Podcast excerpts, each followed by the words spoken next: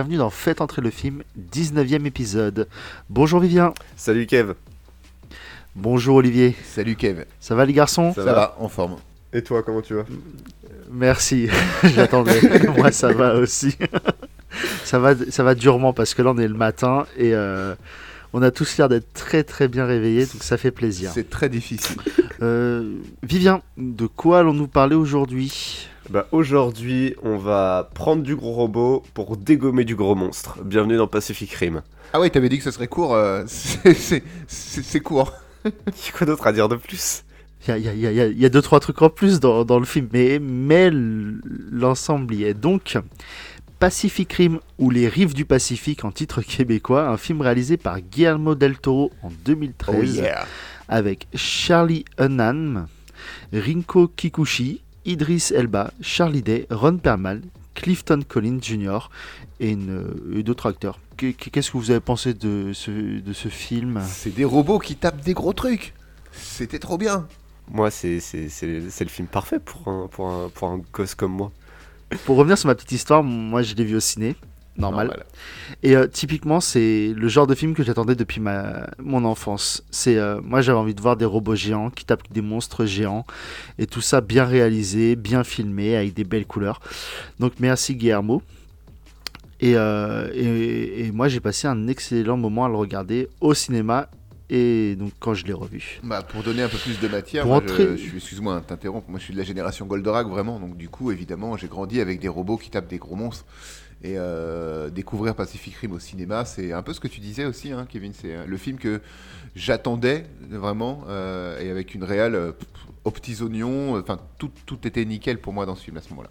C'est ça, moi plus fan de Gundam du ma génération, mais vraiment c'est quand j'ai vu ce film, je me suis dit ah enfin on va peut-être créer un truc. Après il y a eu le 2 donc on- j'ai compris qu'on allait rien créer du tout.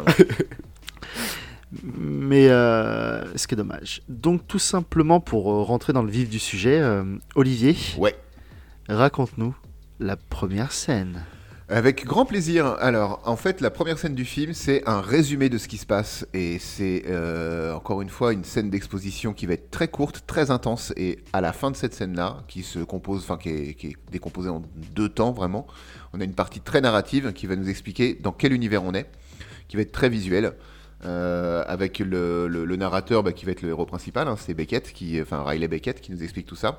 On va nous expliquer très, euh, très simplement euh, ce que c'est que la brèche, ce que c'est que les kaiju, l'arrivée sur euh, par, par la mer du premier kaiju, six jours pour le tuer euh, avec bah, une force militaire euh, déployée, qui a le kaiju, on t'explique qu'il a réussi à avancer en sortant de la brèche de plus de 50 km, il a détruit complètement trois villes et voilà, il a fallu six jours pour s'en débarrasser. Et euh, la redondance après, euh, voilà, six mois plus tard, bim, un autre kaiju qui arrive, redétruisant encore des choses. Donc ça nous plante vraiment le décor, le, côté implacable de, ces kaiju, donc de ces gros monstres. Et on en arrive très vite à la première construction des, euh, Jaeger, euh, où on t'explique que tous les États du monde en fait s'allient en laissant leur querelle de côté pour développer une arme qui serait capable d'arrêter les kaiju. On a une ellipse très rapide et on retrouve donc le narrateur euh, physiquement. Euh, c'est un pilote de Jaeger avec son frère. On nous présente la technologie, euh, la technologie Jaeger, le fait qu'il faut dériver à deux pour pouvoir les, contrôler, hein, schématiquement comme dans un cerveau, hémisphère droit, hémisphère gauche. Et le fait que eux deux soient frères, hein, ça leur permet une dérive et donc une manipulation de leur, de leur robot qui est juste hyper intense et qui fonctionne très très bien. Un kaiju, est, un kaiju débarque, donc du coup le, duo des, des frangins est envoyé au combat contre ce kaiju. Ça va pas bien se passer, évidemment. Et euh, Riley va perdre son frère qui va être mangé, arraché, une partie de leur Jaeger va être, va être détruit et euh, son frère va être bah, gobé par le, par le. Riley va réussir à ramener son Jaeger en le pilotant tout seul euh, en, sé- en sécurité au bord, de, au, bord- au bord- au bord de mer. Et le film commence. C'était long. Mais euh, oui, c'est ça. Bah, ouais, mais c'était ça. Et, et surtout, c'est, euh, je sais pas ce que vous en avez pensé, mais c'est une très très bonne scène d'introduction. Elle est, elle super parce que tous les enjeux sont présentés rapidement. On comprend bien que la redondance et la- l'apparition des kaiju se fait de plus en plus rapide. Parce qu'au départ, c'était une fois tous les 6 mois, puis tous les 4 mois, 3 mois. Euh, donc on comprend bien que tout s'accélère. Et rien que ça, euh, ça te montre que euh, ça, met en évidence un personnage qui n'est pas vraiment un personnage, mais un élément qu'on va suivre aussi tout du long du, du film, qui va nous accompagner dans le film, c'est l'horloge qu'il y a dans le centre de réparation d'entretien des Jaeger. Alors cette horloge d'ailleurs, mais qui est euh, qui est pas tant montrée que ça en fait, Non, parce qu'elle a son importance, euh, elle a son importance pour les personnages du film, mais pas pour nous. Euh, Enfin en tout cas, son importance, j'ai pas ressenti une telle importance que ça. L'importance, elle est donnée dans le fait que on leur dem- on demande à chaque fois qu'il y a un, Keiju qui est tué de, de réarmer l'horloge en fait. Et c'est quelque chose que tu entends plusieurs fois dans le film. À la mort de chaque Keiju, t'entends euh, Pencost en fait, qui est le, le- le gest- le gestionnaire, le marshal, le marshal qui, qui gère vraiment l'infrastructure Jaeger dans le film, qui à chaque fois demande à réamorcer l'horloge jusqu'à la prochaine arrivée de Keiju. Oui, puis on n'a pas la même temporalité que les personnages, donc pour Du nous, tout. elle aurait beaucoup moins d'effet. euh, mais, euh, mais pour revenir à cette première scène que je trouve vraiment très très bonne, et euh, surtout, il y a un- tout un passage, euh, donc quand il est en voix off, où il t'explique qu'à la base c'était juste des pilotes, et qu'à la fin ça s'est transformé en propagande. Ah oui, tout à fait. Ces pilotes fait, sont devenus ouais. des stars. C'est ce, c'est ce pourquoi il va perdre aussi son frère. Ça. Cette oui, oui, question de euh, ils ont été euh, starifiés, un ego surdimensionné, quand il y va, il y va en mode euh, voilà, il a envie de dé- en découdre avec du kaiju et ça se voit parce que ils, donc ils acceptent pas les ordres de leur euh, de, de leur euh, de Pentecost qui leur dit euh, il faut sauver il y a 2 millions de vies qui sont c'est pas 10 pêcheurs qui, qui ont une C'est ça, parce importance parce qu'il y a un bateau de pêcheurs en fait dans, à première scène de bataille. Il y a un bateau de pêcheurs euh, qui est sur le chemin du Kaiju. parce que tout se passe dans, dans l'eau là et donc ils vont euh, affronter ce kaiju ils vont penser l'avoir tué en fait non le kaiju donc et tu te rends compte que il y a ça aussi ce côté cette starification de, de, de ces de ces personnes euh, le fait qu'ils soient limite érigés au rang euh, bah, de demi-dieu hein, parce que pour affronter des kaiju qui font euh, 50 60 mètres de haut faut, faut presque en être un mais euh, et tu te rends compte que ça aussi ça joue ce côté euh, égo il, te l'implante assez vite en fait C'est ce qui va faire toute la saveur de, de ce film, euh, en parallèle du deuxième épisode, euh, par exemple, c'est que on te montre les faiblesses de l'humain, on te montre aussi leur grandeur. euh, évidemment, c'est les robots et les Jaegers qui sont, qui, sont énormément mis en avant dans les scènes de combat, mais ça reste l'humain qui est au centre de, de l'histoire. Les enjeux sont des enjeux humains, les, les- personnages principaux sont des humains qui pilotent quelque chose, mais c'est vraiment euh, l'humain qui est- au centre de l'histoire. Contrairement à l'épisode 2, pour en parler très brièvement, où l'épisode 2, vraiment, c'est des robots contre des monstres. Et l'humain n'existe absolument pas, ce qui rend le- le scénario improbable, bancal, et au final euh, ne fonctionne beaucoup moins, à, à mon sens. Et dans le 1, l'humain existe euh, encore plus parce qu'en fait, euh, on va avoir une, une réunification de toutes les nations du monde, qu'elles soient ennemies ou alliées.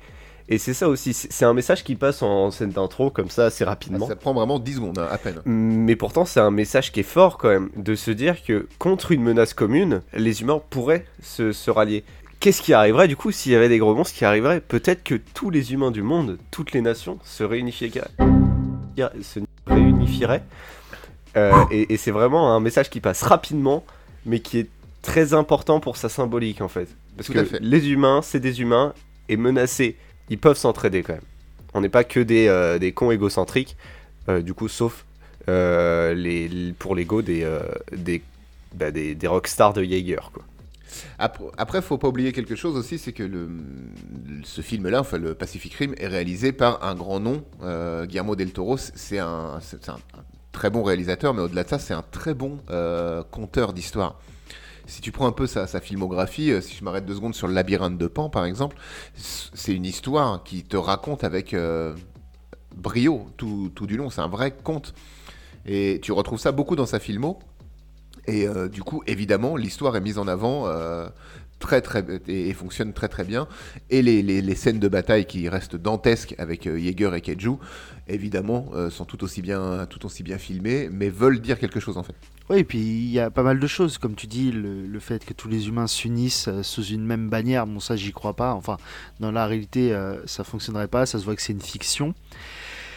Et, mais tout, même la façon dont utiliser les, le, enfin les, les Jaeger, le fait de euh, leur dérive, c'est expliqué, mais dans, c'est vraiment dit comme ça en fait. Au début, c'est, euh, il t'explique pas les tenants et les aboutissants du truc. Ça reste du, euh, c'est un mec. On a l'impression que c'est que le héros raconte euh, ce qui s'est passé à, nous, tout simplement, sans rentrer dans les détails. Il est succinct et, et c'est, très bien. Donc, il va se passer un truc. Donc, son frère est mort à Riley. Il va travailler pendant. euh, c'est 5 ans plus tard, je crois, qu'on a une ellipse. Et il travaille, su- ouais, il travaille sur un Alors mur. ça, par contre, il va falloir qu'on en parle. Bah, je, je comptais en parler, Olivier, mais vu que toi et moi on est connectés. euh, On dérive ensemble. Donc, ce mur qui est censé. euh, c'est un peu comme le mur euh, que voulait construire Trump euh, avec les Mexicains, sauf que là, c'est des, sauf que là, c'est des kaijus.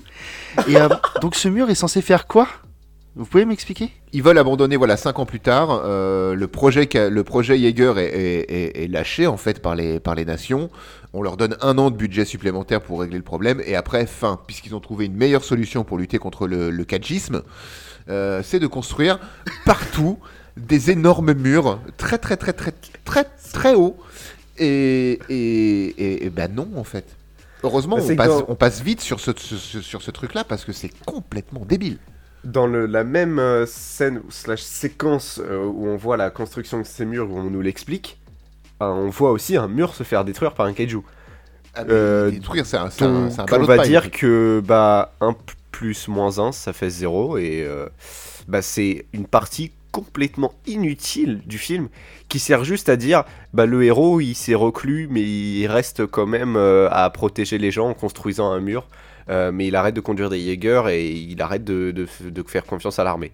C'est vraiment juste pour dire ça. Moi, je, je, suis pas sûr. Moi, je le lirais pas comme ça. Moi, je dirais juste que l'union euh, des humains, euh, tout ça, tout ça, bah, on reste des êtres cons. hein, parce que à quel moment tu te dis qu'un mur, ça va arrêter les trucs Ça détruit des villes sur des kilomètres et des kilomètres. Et en plus, on le voit. hein. On le voit, ce beau mur à côté de l'Australie. Le kaiju, il passe dedans, mais euh, sans problème. hein. comme dans Ah c'est comme, comme papa dans maman. Il n'y a pas de Exactement. problème. Non. Y a- pour lui, il n'y a pas de mur, quoi. C'est chut. Mais, mais à quel moment, tu sais, c'est- c'est là où tu te dis, mais à quel moment les mecs ils, ils ont signé pour ça? Qui, qui... Il y a un gars qui s'est levé qui a dit Oh, moi j'ai l'idée de malade, à, la- à part des robots géants qui défoncent les trucs sans trop de problèmes, on va créer un mur. Ok, moi je signe. Mais, mais... En plus, ça a dû coûter une Oui, fortune. mais si tu mets dans la balance la fortune que coûte le mur versus la fortune que coûte l'entretien des Jaeger, euh, le mur coûte moins cher. Donc, euh, bah, on va faire des murs. Ouais, mais l'investis- l'investissement sur long terme, il est moins Ah bon. bah, clairement, Est-ce que ça serait pas un film pro-militaire ça va trop loin. Cette émission va Ouais, beaucoup non, trop là, loin, elle est beaucoup là, trop on engagée. va- On va avoir des problèmes là. hein. Non mais euh, c'est pas, Non, non, mais c'est si. pas une question Non, d'engagement pas d'engager. Parce que, enfin, j'irai pas jusqu'à pro-militaire. Mais à un moment donné, cette décision du mur, on va pas en parler pendant 107 ans, mais les kaijus viennent de plus en plus tôt. Enfin, il- le, le temps euh, d'apparition d'un kaiju est de, est de plus en plus réduit. Ça veut dire quoi? Ça veut dire qu'à un moment donné, tu as fait ton mur là, et euh, le Pacifique, ça va être la terre des kaijus C'est ça. parce qu'ils vont pas arrêter de venir. C'est- Pour le coup, non, c'est une mauvaise décision et puis ils vont s'en rendre compte parce que. euh, Bah, au, fi- au final, ils vont de nouveau que- faire appel aux kaiju et c'est les, enfin, aux Jaeger, pardon, et c'est les, c'est les Jaeger Bah qui oui. sauveront le, le, le monde qui nous est présenté. Exactement. Il fallait un contre-pouvoir et c'est le mur. Et du coup, le mur ne fonctionnant pas, ça remet en avant et ça re- reglorifie encore l'image des, l'image des Jaeger, pour le, pour le spectateur en tout cas. On se rend compte que peu importe ce que l'humain essaye de faire, il n'y a que les Jaeger qui sont là. là, qui- Le Jaeger est la meilleure solution. En gros, les enfants, retenir, euh, vaut mieux se battre que euh, s'enfermer. Non, vaut mieux se battre avec un robot géant. Moi, je reste du principe que les robots géants, ça reste important. Et pour avancer un peu, euh, Pentecost, il arrive, il va chercher Riley, qui est sur, donc sur son mur. Et il lui dit Ouais, euh, viens, on a besoin de pilotes parce qu'on est sur un plan euh, du tonnerre. On veut envoyer une bombe nucléaire dans la faille pour niquer la faille. On va voir que le, plan il est un peu simpliste, mais il va peut-être réussir. Donc Riley arrive dans, la, base qui est à Hong Kong, donc la base du projet Jaeger, où il reste que 4 robots. Donc euh, c'est pas beaucoup aussi pour toute la Terre, tu t'en rends compte? On va rencontrer les autres pilotes. Qui, et c'est marrant parce qu'on les rencontre, mais on interagit, il n'y aura aucune interac- interaction avec Très eux. très peu. Ils vont être euh, montrés. Enfin, on, on va les voir visuellement, en action et humainement. Oui. Mais il n'y a pas d'échange techniquement avec le héros qu'on suit vraiment euh, le, le- le- tout le temps. Bah, mis à part l'équipe qu'on voit au début en Oui. Australie, donc le père et le fils, il n'y aura pas d'autres euh, d'autres interactions avec les, euh, avec les autres équipages. Mais l'important, c'est pas ça, c'est que Riley, il a plus son frère. Donc il lui faut un nouveau copilote. Et un Exactement. copilote avec lequel il peut, euh, il peut dériver.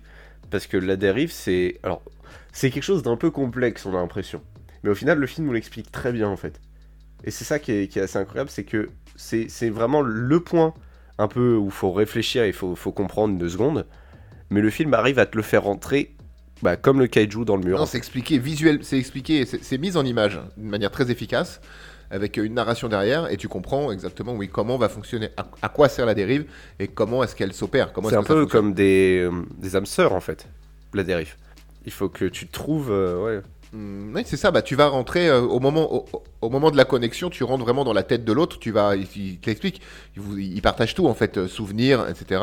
Et il faut que les, deux parties qui qui, qui se- connectent, euh, soit euh, arrivent à supporter les visions, les visions de l'autre. Ce qui pose euh, déjà un problème à, Riley parce que lui a encore euh, en lui les souvenirs de son frère et la mort de son frère. Ce qui va peut-être poser un problème à son nouveau partenaire de dérive. Il faut pas oublier que quand son frère est mort, euh, au début du film en fait, et c'est répété plusieurs fois après dans le film, il était encore connecté à lui. C'est-à-dire qu'il a tout ressenti, tout vu, euh, comme son frère. Et en plus, ça veut dire qu'il a une part de, bah, de mort en fait en lui. Ouais, et puis en plus, donc tu vis les souvenirs de, euh, de ton copilote, mais tu revis les tiens aussi. Bien. Intensément. C'est ce qui va se passer avec euh, Mako. Donc la personne avec qui, qui va être son copilote euh, après moult euh, péripéties parce que euh, Pentecost vou- voulait pas. Et toute cette phase où elle va revivre son passé, on, on sent que euh, si c'est sur un champ de bataille, ça peut mal tourner très vite. Oui, mais- oui, oui. C'est pour ça que c'est, cet entraînement à la dérive, il est très très important parce que on voit qu'elle, elle est donc elle, elle se laisse submerger par son Par ses souvenirs. par son souvenir. Donc son souvenir, c'est sa famille qui se fait tuer par un kaiju à- au Japon, tout simplement, hein, et euh, où, où elle est seule dans une ruelle et le kaiju est juste à côté. d'elle. Et on voit tout de suite qu'elle, je sais plus quelle attaque c'est de leur euh, de leur euh, de leur euh, Jaeger, mais c'est c'est un truc à, à tir à C'est ça, plasma. ouais, je sais- alarme, alarme, voit euh, qu'il- alarme à canon à plasma. Oui, et c'est on ça, voit qu'ils un- s- c'est- ouais. et qu'ils sont au milieu de la caserne et que euh, l'arme, enfin l'attaque s'active, donc ça crée tout un, tout- tout- toute une peur et on se rend compte que ouais la dérive c'est quand même très important qui, parce que si tu, même si tu dérives bien avec ton partenaire mais que toi-même au bout d'un coup tu as un problème, ça peut créer des, des, des problèmes et vu le, le prix d'un Jaeger et vu euh, les- le coût en vie que ça peut euh, causer la perte d'un Jaeger, tu te dis ah Ce qui oui me fait dire que on pourrait peut-être faire les tests de dérive, soit en simulation sans être vraiment dans une machine, ou faire les tests à l'extérieur. Parce que pour juste revenir et déployer un peu ce que, ce que tu viens de dire, Kevin, euh, donc ils se connectent, Mako et Riley, en- ensemble, dans le Jaeger, dans euh, le- l'entrepôt euh, le- l'entrepôt des, des. Évidemment, ça, tourne mal. Mako est submergé par ses, propres souvenirs. Et euh, voulant se défendre dans son souvenir, elle arme en fait, euh, elle arme le, bras, canon du, du Jaeger et elle est quasiment prête à tirer dans cet énorme entrepôt. Ce qui aurait pu causer bah, la perte de matériel, des pertes humaines évidemment, et, de- et donc être très dangereux. Pourquoi ne pas faire les tests à l'extérieur dans ce cas-là, vu qu'ils sont bon, allez, Non mais même pas à l'extérieur en fait, c'est parce qu'ils ils te disent pa- parce qu'ils euh, enfin ils te disent que ça existe les simulateurs. Parce que Mako elle en parle, elle dit qu'il lui dit bah euh, ouais 50 euh, je sais plus euh, 50 victoires en 50 euh, trucs sur simulateur. Donc ça, ça existe, peut-être pas en... mais oui qu'ils le fassent à l'extérieur au moins. ouais, ce serait juste moins dangereux. Oui, puis euh, on le sentait un peu que euh, Pentecost voulait pas parce qu'elle était instable sur certains points parce que tu recherches la vengeance. Elle, elle veut se venger de la mort de, de- de sa famille en fait et de cette tristesse du coup. Mais également, c'est c'est- Pentecost, il veut pas parce que tout simplement, il voit en Mako une sorte de fille adoptive, tout simplement. Euh, c'est Ah bah c'est- plus que ça, c'est Oui, une fille ça, adoptive, c'est, euh, carrément ça. Bah, Et- c'est sa fille et adoptive, donc, oui. C'est la peur d'un père aussi qu'il a de, de mettre sa fille dans. Oui. Bah après c'est et puis c'est bien expliqué parce que euh, même si tu penses qu'il a pas d'émotion parce qu'au bout d'un coup il va re, euh, il va recadrer Riley euh, en lui disant en gros que bah il le touche pas, il a pas à lui parler, il a pas à savoir si voilà, il- c'est son chef, il Il le, il le remet à sa place de- d'outil en fait. Non, non, mais oui, tu, tu sens qu'il y, a- bah, il y a une grande affection qu'il a pour Mako, oui, comme vu que c'est sa fille adoptive, parce que il t'explique comment ils se sont rencontrés en fait. Bah, le souvenir de Mako, euh, qu'on vit au travers, au euh, le- leur première dérive, va mettre en évidence en fait pourquoi au départ euh, Pencos ne veut absolument pas que Mako euh, devienne le, partenaire de, la partenaire de Riley, euh, et pourquoi Pencos en, étant, en étant violent dans, ses actes, mais en refusant que Mako aille sur le terrain, ça au départ on, on nous l'explique pas tellement, on comprend juste que il veut la, il veut la garder avec lui, et c'est au travers cette dérive qu'on va comprendre que c'est Pencos qui l'a, qui l'a sauvé de ce Keiju quand elle était, quand elle était gamine, et en pilotant un Jaeger seul d'ailleurs, ce qui va lui poser quelques petits problèmes de santé euh, qu'on verra par la suite. Et euh, on comprend le lien affectif qui les unit à ce moment-là en fait, après leur première dérive à Riley et, et Mako. Mais tout- toutes ces relations père-fils, enfin père-enfant plutôt, c'est pas la seule entre Pento Non non, il y en a, il y en a une autre. et, bien sûr. euh, et, et- et Mako. Et t'as les deux, euh, je sais pas s'ils sont australiens, mais bon, on les voit en Australie. Où donc t'as le père qui est très, euh, bah, on va dire très, pas, pas simple, mais Il est droit. enfin il est détendu, et il est, il est est droit, oui, il a, voilà, il a du respect pour les autres. morale. Et le fils, ouais, ça. Et le fils, c'est tout le contraire. C'est l'ego surdimensionné, la starification en fait. Le, le- le pilote Jaeger qui, qui, qui se prend pour une star. Et on le sent, euh, leur interaction. Et il y a un passage qui est très intéressant entre les deux. C'est que. euh, on dit toujours qu'il y a des non-dits dans les Oui. familles. Et là, typiquement, à la fin, quand ils se disent au revoir, parce que euh, donc le, après une, attaque euh, de Kaiju qui s'est pas très bien passée, le père a, donc a dû se casser le bras ou ne peut pas piloter, et donc son fils part avec Pencost. Et euh, donc le père sait que c'est une mission suicide. C'est expliqué en plus, et ils le disent très bien, donc il va perdre son fils. Et il se, il se regarde, le fils lui dit tout simplement, bah, je sais en fait. Parce que euh, avec la dérive, oui, tu sais. Bien sûr, mais ça, ça restera des non-dits et ce sera dit. euh, je, je, je sais plus s'ils se le disent en face avant que euh, que- qu'ils partent pour l'acte 3, euh, Pencost et, et le gamin. Non, non, ou il- s'ils sont physiquement ensemble au moment, juste avant la- leur séparation et le départ en mission. Je me souviens plus, ou si c'est dit juste au micro. Ils sont physiquement ensemble. c'est physiquement, ouais, c'est avant le départ. Et en fait, l'autre il dit, bah, je- tu sais, tu sens que le père il est pas bien. dire je t'aime en fait, Et le fils il lui dit, bah, euh, ouais, il a les larmes aux yeux. Et le fils lui dit, non, mais c'est bon, je, je sais euh, tout ça. Et c'est des petits, c'est des petits passages qui, qui apportent de l'empathie, qui sont un peu tristes quand même parce que. euh, parce Bah, que voilà quoi. bah, c'est ça, bah, et puis tu comprends que c'est un aller simple, surtout euh, ce- Mhm. ce, dernier acte. Ah bah oui, bah si, si. L'autre, tu m'étonnes, il a une bombe nucléaire dans le dos. ça peut être qu'un aller simple. hein. Il y a deux personnages, j'aimerais bien qu'on parle aussi un petit peu, parce qu'ils vont avoir leur importance, c'est les deux scientifiques. C'est le, bah c'est, c'est le duo drôle du film, enfin, qui, qui, euh, qui essaye un peu de. euh, Pourtant, c'est les deux mecs les, un peu les plus importants parce que c'est eux qui apprennent, enfin, qui, qui sont là pour apprendre des kaiju. Oui, ouais, c'est Donc, t'as Newt. Newt et Gottlieb. Newt qui a des tatouages de kaiju sur les bras, c'est une ça, groupie c'est ça. comme, euh, comme le dit. Et l'autre, c'est typiquement tout le contraire. Un mathématicien en fait, euh, très sérieux. Et ce, ce duo est assez ils intéressant. s'aiment, mais euh, comme deux gens s'aiment, euh, ils, euh, ils vont s'entraider en fait. Ils vont s'entraider, mais pourtant il y a quand même une certaine adversité, une, une certaine animosité entre les deux. euh, parce que bah, t'as le mathématicien qui jure que par les chiffres et qui considère euh, euh, les nombres comme des dieux. Et t'as l'autre qui ne jure que euh, par euh, oh les kaiju, les kaiju et, le- et la biologie des kaiju. T'as le rationnel et l'hystérique en fait. T'as le rationnel et l'hystérique. T'as celui qui va euh, vivre au travers les chiffres. hein, C'est c'est vraiment c'est c'est Gottlieb. C'est lui d'ailleurs qui détermine à chaque fois le- les timers et les, hum, les timers de l'horloge et les apparitions. Il, il fait des probas sur les futures apparitions de Kaiju. Euh, et tu as, tu as Newt qui, lui, euh, veut passer à la pratique. S'il y avait des expériences à faire sur des humains, ce serait le premier à vouloir dire si, si, il Ouais, faut le faire, il faut voilà. le faire pour, pour comprendre davantage les choses. Bah, c'est c'est le mec qui veut faire une dérive avec un, avec Bah, un c'est cerveau pas qu'il de veut faire, quoi, c'est qu'il va faire. euh, Non, mais au départ, veut il le veut le faire, et quand les gars ils disent bah non, tu le feras pas, il fera ok, d'accord. Bah, je vais le faire quand même. Et en fait, typiquement, lui, c'est le, c'est le scientifique un peu fou. Parce que, donc, il va faire sa dérive avec les, les kaiju, et plus tard, Hannibal, donc, qui est joué par Ron Perlman, il va lui dire Mais euh, si t'as fait la dérive avec les kaiju, c'est-à-dire que toi, t'es rentré dans son cerveau, donc t'as eu les informations, mais lui aussi, il est rentré dans ton cerveau. Eh oui. Donc maintenant, les kaiju aussi ont les Ouais, informations. donc ça c'est un peu la boulette. euh, C'est ça. Et, et tu, et tu- tu te dis, tu te dis en fait, ce scientifique, il est tellement omnubilé par ce qu'il veut faire qu'il qu'il réfléchit pas au. euh, Il a plus la notion de survie en fait. Il a pas, euh, lui- Mhm. il ne voit que ce que ça peut lui apporter lui, mais pas ce que ça va apporter à la partie adverse en fait. C'est ça. Là où l'autre, euh, c'est plus une conscience. il va être très droit. Et là, tu te dis, ah, petite boulette. Grosse boulette, quand même, le ouais, fait de, on de- est- de- de dériver avec un, morceau de Ah cerveau non, qui c'est joue. petite bolette, grosse Ah, gros, conséquence. Parce qu'un grand pouvoir implique de grandes responsabilités. Enfin, on Ah ouais, sait ça c'est dans euh, Spider-Man. du coup, Merci. est-ce que maintenant on peut parler des gros robots? Ah oui, oui, on peut parler des Alors. robots, Vivien. Les gros robots. Dans ce film, c'est incroyable. Il y a eu un travail, on est en 2013 quand ce film sort, et on a, donc on est euh,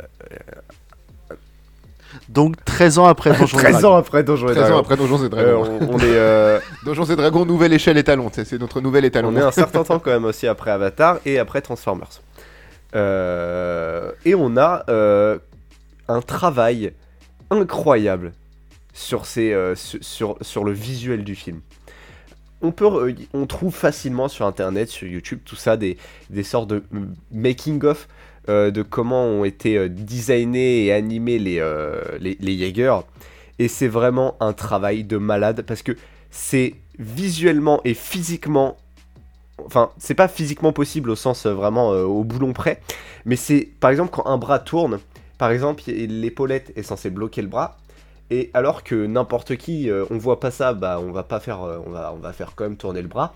Dans ce film, ils vont réfléchir jusqu'à, même dans, les, coins d'ombre où on ne peut pas voir en fait, où la caméra ne, sera, ne filme pas, ils vont quand même, par exemple, bouger ce morceau d'épaulette avec en fonction de, de, je sais pas, de, euh, d'hydraulique ou de, moteur et faire bouger le bras ensuite.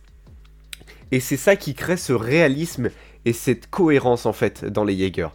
C'était un travail monstrueux euh, fait par une grosse équipe de personnes et, euh, et tu vois dans Transformers il y a ça euh, aussi. Euh, c'est vraiment du travail sur la méca. Alors moi aujourd'hui malheureusement maintenant Transformers c'est devenu beaucoup moche et c'est un peu le même problème qu'il y aura dans Pacific Rim euh, Uprising donc le 2 c'est beaucoup plus on va dire ça aussi c'est de l'image de synthèse mais c'est pas pareil Euh, on voit vraiment le décalage. Alors que là on a vraiment l'impression d'y être. En plus il y a un travail énorme de particules parce que la plupart euh, des trucs se passent dans l'eau euh, pour souci de, complexité en fait avec les bâtiments sûrement. Et avec bah, l'homme tout simplement on peut pas juste écraser des hommes. Donc la plupart du film se passe dans le Pacifique dans l'eau. Et donc il y a aussi un travail énorme de particules que tu vois tout au long du film rien que quand les Jaegers marchent sous la pluie. Je sais pas si vous avez remarqué mais quand les Jaegers marchent sous la pluie chaque mouvement de leurs pas tu sais ça, ça- c'est un gros truc donc ça fait trembler. Et chaque mouvement de leurs pas donc à chaque fois qu'ils vont faire un pas ils vont un peu s'arrêter c'est des robots euh, c'est un mouvement de robot quoi tout simplement. Et du coup la pluie qui est sur leurs épaules et tout ça et qui est sur leur, leur corps va tomber. Mais comme ça ferait réellement comme quand tu secoues une branche par exemple tu vois ce que je veux dire? Oui, oui, mais euh, je, ça, je suis entièrement d'accord avec toi. hein. Le, le- le travail fourni sur, Non, la, mais sur la mécanique. Olivier, tu l'as- Oui. tu l'avais pas vu ça. Moi non plus. Non. Parce qu'il y a que Vivien qui Il y, a- y a de un- y a un travail, et, et honnêtement, j'ai envie de dire un énorme bravo parce que voir des gros robots comme ça, parce qu'ils sont énormes les robots, hein, euh, scale euh, humain, ils sont énormes. Et, euh, et pareil sur les kaiju, le, la- la- les, on va dire le, le travail sur les différents modèles de kaiju, il y en a qui se ressemblent. Les et textures. les toutes les textures, et- textures sur les Et, textures. euh, et, et rien qu'aussi cette couleur, cet étalonnage et, et ce travail sur la couleur euh, dans, dans le, dans, le, euh, dans le Bone Town, euh, le- la ville des eaux, euh, à Hong Kong et tout Mhm. ça. Enfin, j'ai envie de dire, il y a un travail visuel, il y a une technique visuelle dans ce film qu'on voit pas tout le temps. Parce que c'est une technique visuelle qui est pas facile avec les Jaeger et les Kaiju. Et qui, en plus de ça, te rajoute une couleur pétante, mais parfaitement dans son ton en fait, sans trop en abuser. euh, parce que euh, c'est vraiment ce qu'on s'imagine par exemple d'une on va dire d'une sous-cité de Hong Kong euh, basée sur, sur vraiment des kaiju au sang bleu fluo c'est vraiment ce qu'on s'imagine d'une sous-cité comme ça où les, les, les, les enseignes sont, sont, sont de toutes les couleurs néon tout ça et on a vraiment une sorte de c'est pas un décalage avec le monde réel, parce que ça, existe, ça existe sûrement vraiment des villes comme ça où la nuit c'est vraiment éclairé comme ça. Mais on a. Il y, a- il y a un côté très cité ruche en fait dans, dans ce côté euh, dans, dans cette euh, dans, Ouais. dans Bonne Bonne Tone. Il y a un côté cité cité ruche un peu euh, ouais, si on devait mettre un mot dessus ce qu'on visuellement on pourrait voir maintenant ah, ça- cyberpunk doit un peu ça, ressembler à ça exactement, veux, ouais. le, le- le jeu là on retrouve ce côté très néon le décalage complet entre la crasse qu'il peut y avoir euh, dans cette ville et que tu Et cette hyper illumination, en fait, elle se raccroche à l'hyper illumination, tout simplement, des kaiju. Parce que les kaiju, ils ont pas juste fait un gros monstre qui saigne. Ils ont fait un gros monstre qui saigne du bleu fluo et qui crache de l'acide bleu fluo et qui a des bouches bleu fluo et qui toutes ses mucoses c'est des bleus fluo. Et du coup, c'est vraiment une ville qui est construite sur la base de cadavres de kaiju et imprégnée de cette couleur. Et à l'écran, ça rend juste, enfin pour moi, hein, tout ça, tout réuni, ça rend juste magnifique. Et c'est un énorme travail qui a été fait.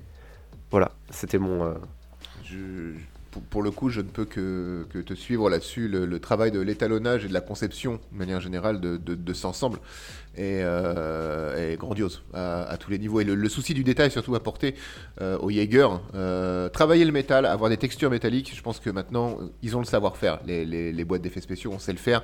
Transformer a ouvert, par exemple, des portes, et je pense que Transformer était un bon appui visuel et un bon support de travail pour ce qu'allait être Pacific Rim après, en fait.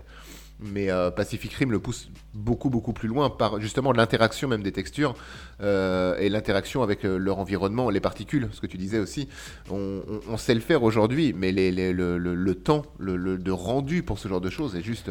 Juste, C'est-à-dire en on- le film est sorti en 2013, donc tout ce travail a dû être fait entre 2010 et 2013. C'est-à-dire qu'il y a 10 ans. je pense, ouais, à peu près. Ça veut dire que c'est un travail, là ce qu'on voit, c'est un travail que- qui existait déjà il y a 10 ans. Et personnellement, dans, dans ce travail sur le- le- le- la mécanique, euh, on va dire géante, qu'on peut voir dans Pacific Rim ou Transformers, euh, qui est un peu le même style, même si ça reste différent, il y a eu un... Oui, mais ça reste des, des gros Voilà ça. robots humanoïdes. en de, fait. que, que ce soit donc Transformers 1, si je me trompe pas, qui est sorti en 2008, euh, jusqu'à là Pacific Rim en 2013. Et vraiment, c'est à partir de Pacific Rim, je pense que ça a commencé à devenir moche. Enfin, personnellement, je trouve ça moche maintenant. On a, on a vraiment un travail mécanique, mais à la limite du réel, en fait, visuellement. Alors qu'aujourd'hui, on a vraiment l'impression de voir des incrustations. Enfin, je, je, sais pas. Mais en tout cas, dans Pacific Rim 2, euh, c'est beaucoup moins. euh, c'est beaucoup plus lisse. en fait. Euh, c'est beaucoup plus lisse. Là, ça fait. Et du coup, ça fait moins réaliste. C'est censé rendre plus meilleur à l'image, mais ça fait moins réaliste. Et c'est le même problème que, on va, que je retrouve personnellement, moi, ce que je ressens dans Transformers 3, un peu moins, mais dans Transformers 4 et 5, qui est vraiment dégueulasse. Le 5, c'est horrible, c'est immonde. Euh, ils ont essayé de lisser un maximum pour un rendu, je pense, simplement pour un rendu, on va dire, à, plus haute résolution, étant donné qu'il y a la 4K et ça qui est sorti. Mais en lissant à ce maximum, on a un rendu qui sort complètement, qui, qui se met en, on va dire, en calque sur le film, mais on voit le calque. Mais ça, ça, nous sort, ça nous sort du réel en fait. On sort de l'hyper-réalisme voulu par des films comme Mhm. Ouais. Transformers ou euh, Pacific Rim pour aller vers quelque chose qui est, comme tu dis, de beaucoup plus lisse. Et du coup, euh, du coup nous, notre œil de spectateur se dit Ah, CGI, ah, CGI. Et ça nous sort complètement du, du propos du film. Alors que Pacific Rim, mon cerveau, il sait très bien que tout ça c'est Ah bon factice, mais il l'accepte. Il l'accepte. Oui, oui, mais il l'accepte C'est très bien. Oui, je suis pas si bête que j'en ai l'air. Ouais, ah mince. Euh, Kevin Ke- Kevin, t'es là? Oui. Bon. Euh, Ah, je m'étais endormi là, excusez-moi. il, faut, il faut expliquer à Vivien que tout ça en fait c'est fait pour de Ah. faux. Et euh, je sais pas si je vais avoir les mots. Je sais pas si je vais Ah, avoir les mots. ou- oui, viens, c'est c'est pas parce que nous on habite proche de, de l'Atlantique que ça veut dire que ça existe pas, c'est juste que ça se passe dans une autre contrée du monde. De quoi je dois lui dire quoi Il déjà fallait juste lui expliquer que, que bah, tout ça c'est pas pour de vrai en fait. Ah bah c'est- pas pour de vrai. Moi j'aimerais bien que ça soit pour de vrai, hein. mais euh, c'est pas Et comme le disaient deux grands philosophes dans un épisode euh, incroyable d'une émission euh, inimaginable de, de- de qualité, en haut, en bas, En bas, en haut, en haut. en bas. Mais pour, pour, pour revenir à, à tout ce que tu as dit, bien, je, je suis totalement d'accord. J'aurais pas utilisé les mêmes mots parce que mon vocabulaire est, se, limite à diapason et, et tout ça. Mais, mais en, en vrai, ça envoie tellement du pâté. Voilà, la 10 voilà. minutes de, Voilà, de monologue, là, là, ça là, été- là, je reconnais du pâté. C'est vrai. Ça envoie du petit bois, les gars. Non, mais t'as as apporté un côté technique qui est très intéressant. non. Mais là, l- ce, qui est, ce que je trouve impressionnant, en fait, euh, avec euh, les, euh, les Jaeger, c'est que tu sens tout le Mhm. poids qui pèse. La façon, comme tu dis, la façon dont ils marchent, ils sont lourds. Tu, tu le sens, tout ça, mais tu sens aussi leur pouvoir destructeur. C'est impressionnant. T'es- T'es t'es en admiration devant ça, en fait. Même si tu sais que c'est pas vrai, euh, que c'est factice. en- quand, ils sont, quand ils se battent dans la, dans la ville, c'est Mhm. impressionnant de détails. Il y y a de la vie en fait. Tu sens que C'est- c'est vraiment. euh, ils ont, ils l'ont ancré dans le plus possible dans le, dans, dans le réel. Dans le réel. Et il y a de la vie absolument partout. Ils se battent, mais tu, tu vois le moindre petit détail au second plan, troisième plan, le- les détails humains en fait. Euh, ils sont présents alors que tu es en train de regarder euh, un robot qui affronte un gros monstre, mais au deuxième plan, au sol, etc. On est des fourmis, l'humain est une fourmi, mais l'humain est quand même présent pendant ces grosses scènes de fight. Ce qui rend la chose encore plus Euh, immersive. Par contre, c'est juste une question. Ouais. Depuis tout à l'heure, on dit des gros monstres qui se battent contre des gros, des, des gros robots. Mais il y a un nom euh, pour définir ce genre de, de film et d'œuvre. Non? Euh, euh, si, bah si, sûrement, parce que c'est très inspiré de, de, de ce que faisaient les, les, les Japonais avec les, le, le Godzilla, en fait, leur monstre, le monstre original. Il y a, il y a un nom, Bah, c'est pour ça que les kaiju, c'est un mot il japonais. y a un hein. nom, mais tu sais, moi je suis pas tellement cinéphile, du coup, je sais pas trop. euh, Je vais essayer de vous retrouver le nom, mais- Moi je fais une émission. je- Ah, on doit meubler. Non, alors, non, non, mais on que- vient- Ah, pardon. Ah, et, euh, bah, on en a pas parlé, mais on va en parler. La musique, elle est ouf. Ouais. Elle est simple, la musique, mais elle est efficace. J'ai assez meublé ou pas la musique, Il faut que j'en dise encore. ouais, je peux remplir encore un peu parce que oui, la, la musique est super simple. Et tu reconnais, dès le début, tu as donc, euh, le, le thème principal, euh, quand il y a le Jaeger, le gypsy, euh, je sais plus trop quoi. Tu, tu, tu reconnais et ce thème va revenir. Et dès qu'il arrive, tu sais qu'il va y avoir de la grosse bagarre et que ça va être euh, jouissif à Et regarder. Bien sûr, bien sûr. Et, et comme tu dis, ce, ce thème est simple, mais pas simpliste. Mais il- moi, il m'a- laissé. Enfin, tout ce film m'a laissé, m'a m'a transporté. Que ça soit le, le scénario que j'ai trouvé très assez intéressant, euh, les, les images qui sont euh, fantastiques, la musique qui, qui, qui, qui est en harmonie avec tout ça. Et euh, puis moi, je suis désolé, hein, des, des, des Jaeger qui se tapent contre des kaiju, euh, moi, je demandais rien de Ben, plus. hein. Et ils ont réussi à. ce film, je savais que j'allais bien l'aimer, j'en suis sorti conquis. hein. C'est ça, à contrario d'autres films où tu n'en entends de rien et tu es quand même ressorti déçu. Ouais, on en parlera. On en parlera. Je te déteste, Scott. Et, euh... Et euh, c'est Alien Covenant pour ceux qui se posent la Ah, question. Où j'avais Olivier au téléphone après la oh séance. putain Et, euh, c'est ça. Donc, euh, on était où? Et là, il va se passer deux choses intéressantes. Euh, pas dans, euh, dans le film, pardon. il y a Newt, donc le, le Le savant scientifique un peu fou, com- co- complètement fou, pardon, qui euh, va à la rencontre, donc à. Je sais pas si c'est à Hong Kong ou. C'est dans les Bonne Tone, de toute façon. Non, c'est à Hong Kong. Il va à la rencontre d'un contrebandier pour avoir un cerveau euh, frais de kaiju pour pouvoir euh, faire une dérive et comprendre un peu euh, leur, leur système. Mais il a, il va- il- lors de cette dérive, il va être accompagné de comment il s'appelle le deuxième pour, pour pour voilà comme ça ils sont deux c'est mieux. C'est moins violent en fait, ils se partagent la charge neuronale. C'est ça. Et de l'autre côté, il va y avoir euh, le, le plan ultime. Il reste donc deux Jaeger, celui des, des Australiens, j'ai envie de Et le Jaeger, le der- dernière génération en fait. de dernière génération, celui qui tire des missiles avec ses pecs, Oh yeah et euh, et euh, et le gypsy, euh, celui donc de Riley et de Mako. Miko, Mako, Mako. Mako. je sais plus. Mako. Pour euh, envoyer euh, donc une charge nucléaire dans la faille pour refermer la faille. Moi, je pensais qu'on allait la refermer avec un mur, mais euh, c'est Nucléaire, ce, mieux. ce truc est intéressant parce que euh, moi, au, ciné, je m'étais posé la question pendant le film de me dire, mais ils, bon, ils t'expliquent le plan, le, le film se déroule tranquillement, mais dès le début, je me suis dit, mais pourquoi ils balancent pas une, une bombe de mégatonnes au, au travers cette, cette brèche en fait pour... Mais le pire, c'est qu'ils ont déjà essayé en plus. Oui, ils le mais il te disent. donne- il t'explique pas pourquoi ça ne fonctionne pas en fait. Et c'est, euh, alors ça m'a pas empêché de profiter du film euh, à sa sortie ciné, mais j'ai apprécié que même si ça arrive très tardivement dans le film, de... qui t'explique finalement pourquoi est-ce que ces bombes ne pouvaient pas passer la brèche. On a une explication. Ouais, mais en fait, ils peuvent. C'est ça, mais ils peuvent pas te l'expliquer avant parce que Non, même eux, ils le savent pas. Ils le savent pas. C'est qu'eux, ils vont l'apprendre en même temps Ils que vont nous, en fait. avec la dérive, euh, la, la dérive des deux, des Ouais. deux uluberlus, là, de Newt et de Gottlieb. Donc, pour pouvoir envoyer une, euh, donc une bombe à travers la faille, elle peut pas rentrer parce que ça vient de notre monde humain. Il faut passer avec euh, un- le code génétique d'un kaiju. Donc, il, f- voilà, il faut passer avec un kaiju. Ce qu'ils vont réussir à faire, après euh, une, euh, une scène intense où Idris Elba et son copilote euh, se sacrifient pour, euh, pour, pour- pour les humains.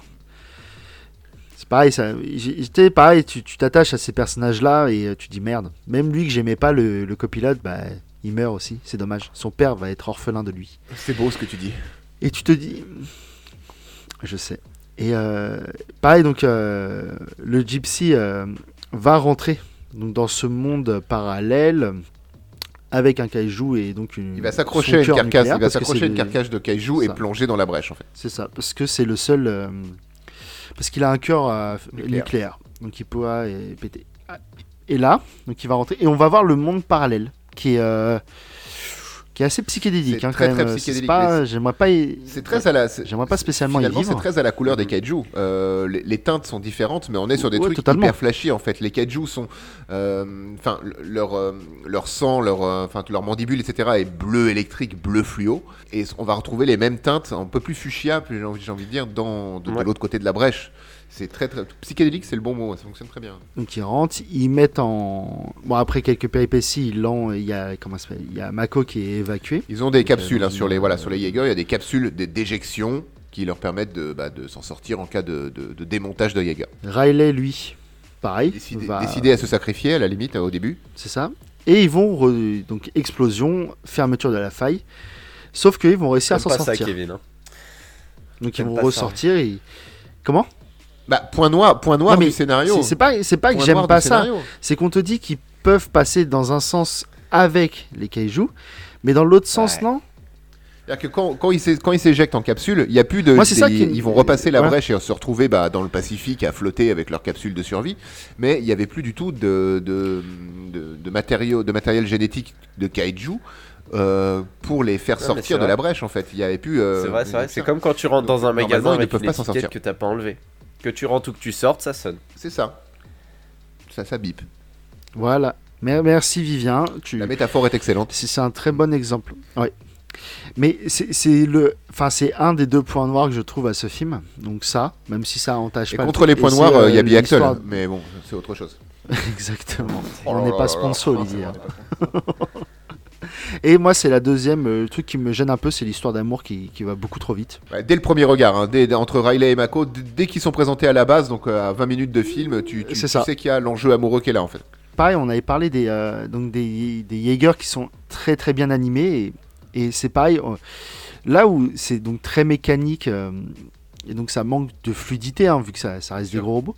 Le kaiju, on sent la différence. C'est la fluidité, ça tourne dans tous les sens. euh, c'est Ça se, voit, ça se voit dans l'eau, Ouais. hein, dans, la, dans la scène, dans, dans la scène finale où donc ce sont des Jaeger qui vont vers la brèche qui est donc située en plein milieu du Pacifique, hein, pour, euh, pour rappel. Et on sent bien que le Jaeger subaquatique, il se déplace, mais il est comme un humain dans l'eau. Les mouvements sont bah, euh, freinés par, le, par, le, par les fluides.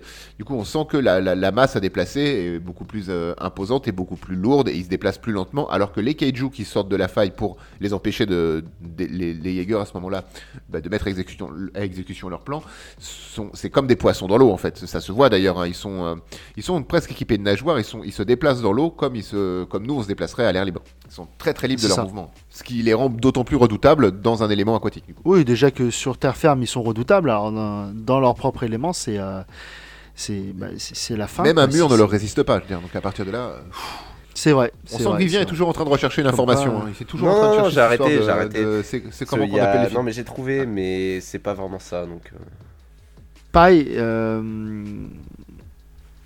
Je sais plus ce que je Un truc dire. bien, parce que tu dis que des trucs bien, Kevin. Oh. Ouais, ça fait plaisir. Non, c'est c'est Vivien qui dit des trucs bien aujourd'hui. Et euh, mon pote. Bah, Non, en vrai, je sais on a- vraiment plus fait ce que le je voulais tour dire. Un peu, non? On a, on a fait le tour, les deux capsules s'en sortent, enfin re- re- remontent, euh, sortent de la brèche et se retrouvent dans le Pacifique. Mako arrive la première parce que c'est la première à avoir été éjectée. Elle s'inquiète parce qu'elle voit pas Riley remonter. Au final, pouc, il y a la capsule de Riley qui, qui remonte. Au départ, il respire pas, il croit qu'il. Mako elle croit que Riley il est un peu mort. Elle lui fait, elle commence à lui faire un petit euh, bouche à bouche massage car roulage de pelle. Bah, lui fais pas ça du tout, si. et ça se termine. Et, On lui a- on a pas vu bah, plus film. ou moins. et alors toi, tu as peut-être vu la, la version moins de 18 ans, parce que c'est de ton âge, et je, je suis entièrement d'accord avec euh, ça, hein, c'est normal. Mais à la fin, Non. attends. À la fin, elle le prend fin, dans ses bras. Ouais, bon, c'est comme si elle lui roulait une pelle. Toi, tu roules des pelles bizarres, toi. Moi, les gens que je prends dans mes bras, je leur roule pas tous des pelles. Hein. ce que vous faites dans votre vie privée ne regarde personne d'autre que vous. D'accord. Et euh, Ils se prennent dans les bras, euh, elle, elle le prend juste dans ses bras. Donc on avait tort et, C'est et tu avais raison, bravo. C'est ça. Donc euh, bah on, on va conclure, Bah, je pense. euh, oui, oui, oui, tout à fait. Donc, euh, bah, bah, Vivien, nous, nous t'écoutons. Moi, les, donc, les défauts qu'on a du film, avec cette histoire de code barre qui fonctionne que dans un sens, bon, ok. euh, mais ça passe vite, j'ai envie de dire. Non? Tout à fait. On les a mis en avant parce qu'il fallait qu'on dise du mal du film un tout petit peu Voilà. pour le remettre dans son. Enfin, il fallait qu'on parle de tout du film. Mais euh, c'est des défauts qui sont totalement oubliables. Non, mais comme on dit, c'est un Voilà. petit point noir. C'est pas, c'est pas un truc rédhibitoire. Dans les deux cas, dans, dans- dans ces deux petits défauts pointés ne nuisent absolument pas à, à- au propos du film et au, à- au film Voilà. de manière générale. Pareil pour le mur, euh, qui est bon, plus qu'un défaut quand même, qui sert quand même à tenir un propos de, de justification en fait, on va dire, de, du contraire de, de- du, du Jaeger quoi, le- l'inverse de, de- du projet Jaeger. Défensif, offensif. Voilà ça. Euh, ben, à part ces deux petits trucs qui sont en fait assez rapidement oubliables, bah, ce film est juste génial. Je veux dire, t'as un scénario qui tient bien, avec, euh, avec euh, des, des- des acteurs. C'est pas ma branche favori d'acteurs, et puis c'est. Voilà, tu sens que. euh, ça surjoue un peu en fait, j'ai envie Alors on de va dire. se calmer mais, tout de suite. hein. mais Parce que. Ah, Idris Elba et Charlie Hunnam. Non, non, mais moi, là, je pas du mal, des, scientifiques. T'en dis pas du mal, viens. Tu veux qu'on commence euh, C'est vraiment, c'est pas des acteurs qui. Hannibal, c'est Hannibal, c'est Ron Perlman. Il oui, joue alors toujours moi, je veux pas qu'on dise du mal de Ron Perlman. Bon. Hein, eh attention. Eh oh, hein. oh, Laissez-moi faire ma conclusion. Euh... Eh ben, fais-la, commence. Euh, oui, donc voilà. Moi, ce film, euh, je l'aime beaucoup. Je, le trouve génial parce qu'en fait, c'est vraiment une heure et demie, deux heures, non, c'est deux heures, je crois, euh, de, gros robots qui se tapent contre du gros monstre avec euh, un scénario bah, qui, fonctionne. Les éléments un peu complexes, tu les comprends très facilement parce qu'ils sont extrêmement bien mis en image. Et puis, en- on parle de l'image, putain, ça pète la classe, ça envoie du pâté, comme dirait Kevin. Voilà, c'est génial. En plus, j'adore les gros robots, quoi. voilà. Et puis, il y a plein d'hélicoptères. Il y a plein d'hélicoptères. C'est vrai qu'il y a des, c'est vrai qu'il y a ce petit problème de mécanophile euh, pour Vivien avec les hélicoptères. J'avais oublié ça. C'est vrai. Et puis en plus, c'est des hélicoptères des qui portent là, normalement, pour toi, c'est. euh, Ah, là, c'est Peggy Waouh. 18, hein. Olivier, ta conclusion. bah, c'est un film génial qu'on voit du pâté. Euh, allez, vo- Euh, il est à la fois offensif et défensif. Euh, il envoie du petit bois.